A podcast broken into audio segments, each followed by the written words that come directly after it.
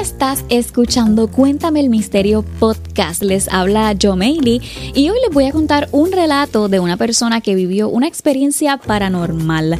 Este relato lo conseguí en lahoramarcada.com y es algo que fue bastante real para la persona que lo vivió. Se los cuento, te cuento el chisme completo.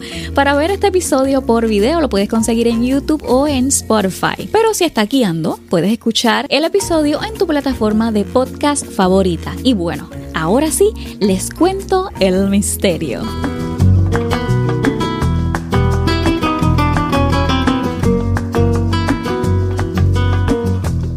Estaba conduciendo desde Mayagüez hacia mi casa en Arecibo, Puerto Rico. Esto pasó la noche del 20 de noviembre del 1982. Mi nombre es Abel Haiz Reisen, soy mercader árabe o comerciante que vivo en Puerto Rico.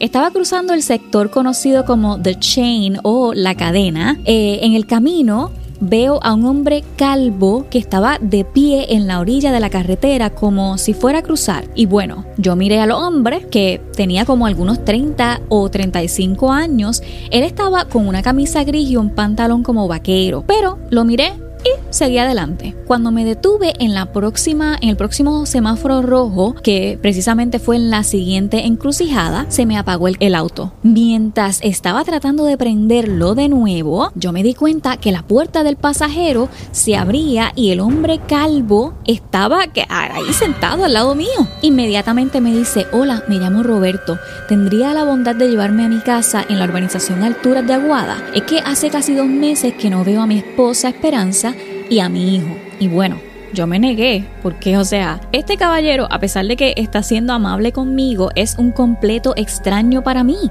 Adicional, eh, está montado en mi carro, en mi auto, sin permiso. Y bueno, yo le di la excusa de que mi esposa me estaba esperando en Arecibo. Pero Roberto me insistió y pues qué remedio. En eso traté de encender el auto de nuevo y este prendió normal, así que lo seguí. En el transcurso del camino Roberto me advirtió, hey, conduce con cuidado, no bebas, reza y todas estas cosas que para mí eran súper extrañas. Yo lo iba a llevar hasta donde me diera el camino, porque el camino a Arecibo, porque no me iba a desviar para llevarlo a su casa. Así que lo más cerca que me quedaba era el restaurante El Nido.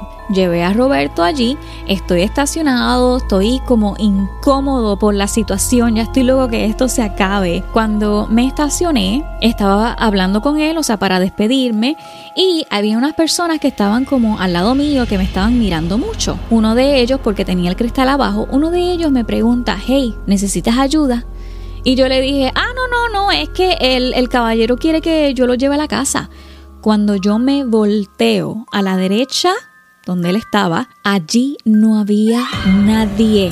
A mí me dio el truco, truco ese, porque, o sea, para mí, este hombre siempre estuvo aquí montado conmigo en el auto. Estaba yo tan impresionado al punto de que llamaron a la policía y dos agentes, Alfredo Rivera y Gilberto Castro, me llevaron al hospital más cercano que de esa área.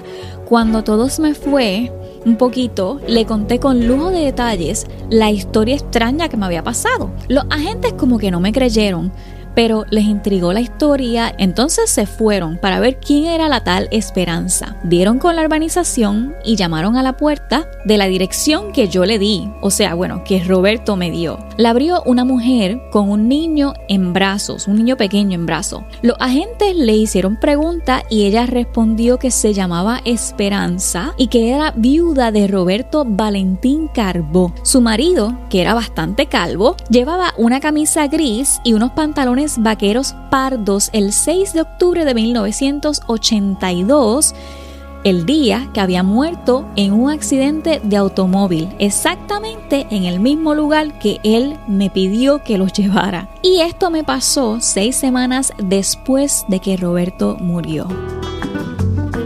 No sé si saben algo, eh, ¿verdad? No soy una experta en el tema, pero por historias que he leído similares a esta, explican el porqué de esto. Pienso que Roberto, después de morir, su alma sintió que todavía tenía asuntos pendientes como el despedirse de su esposa e hijo, o creo que eso era lo que quería lograr para pasar a como dicen, encontrar su luz o descansar en paz. Cuéntame que quiero saber qué piensas abajito en los comentarios que te leo. Y bueno, nada, hasta aquí el misterio de hoy. Recuerda que este episodio lo puedes escuchar en tu plataforma de podcast favorita y te espero por aquí en el próximo episodio. Chao.